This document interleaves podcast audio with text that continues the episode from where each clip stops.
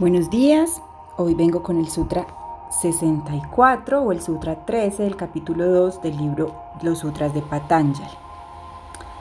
Este sutra nos dice, mientras existe la raíz, sus frutos también existen, a saber, el nacimiento, la vida y sus experiencias. Mientras la mente mantenga atracciones y aversiones, el alma individual continuará tomando nacimiento con el fin de cumplir sus sedimentos kármicos. Si uno quiere comer excesivamente, el karma puede expresarse mejor a sí mismo en el cuerpo de un cerdo. El alma de la persona continuará evolucionando a través de la experiencia del cuerpo de un cerdo. No es el cuerpo ni los sentidos quienes buscan experimentar diversos placeres o evitar el dolor, sino la mente dirigida por sus kleshas o sus sedimentos kármicos. La longitud de la vida y los tipos de experiencia de un nacimiento particular están determinados por la propia reserva de karma. Cuando algunos karmas son agotados, el alma busca expresar los remanentes. Podemos ver esto ocurriendo siempre que nuestra vida toma un nuevo giro, por ejemplo, una crisis de la mediana edad o un gran cambio en la carrera. La liberación es ser liberado de karma y de samskaras, no significa el fin de la vida física, aunque puede acabar con tu interpretación de ciertas partes de la representación.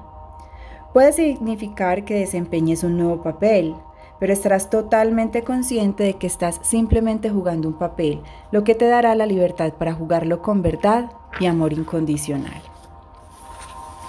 La práctica de hoy nos dice, repite, Señor, acepto la situación tal como es, Luego aquietate y sin pensar sobre ello, haz lo que deba ser hecho, con amor incondicional y dedicación a la verdad.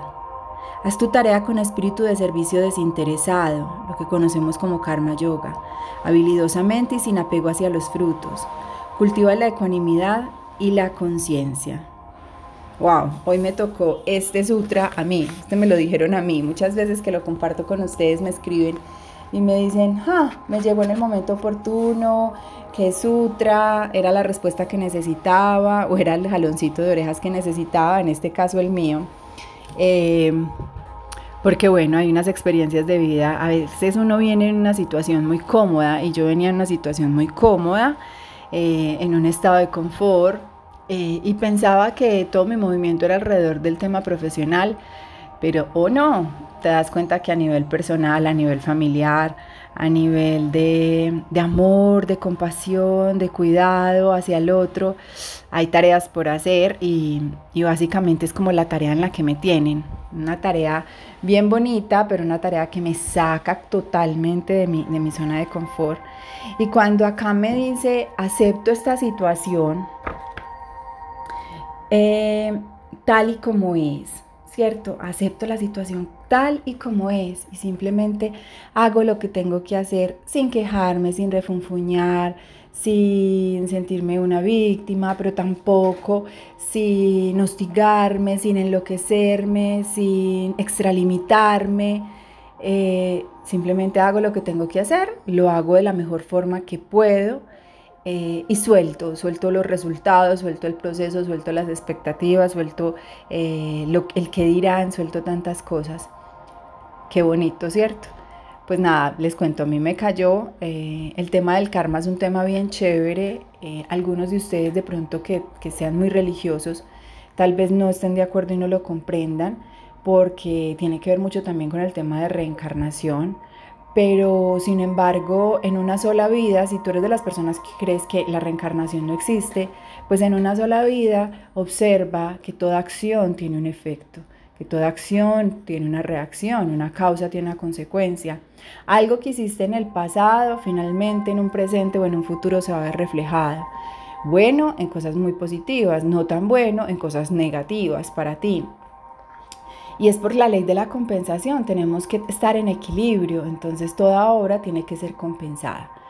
Eh, y aquí nos habla de que, pues, básicamente eh, la compensación depende del nivel y la profundidad del karma y eso depende también cuántas vidas estés sufriendo, padeciendo, esa ley karmática para poder nivelarte con esa primera causa o esa primera semilla. Entonces, todas las situaciones son perfectas, todo está en orden, todo es como debe de ser, así no lo entendamos, así se salga de nuestras expectativas, de nuestro control, de nuestras ganas de yo quisiera, de nuestro ideal, todo es como debe de ser.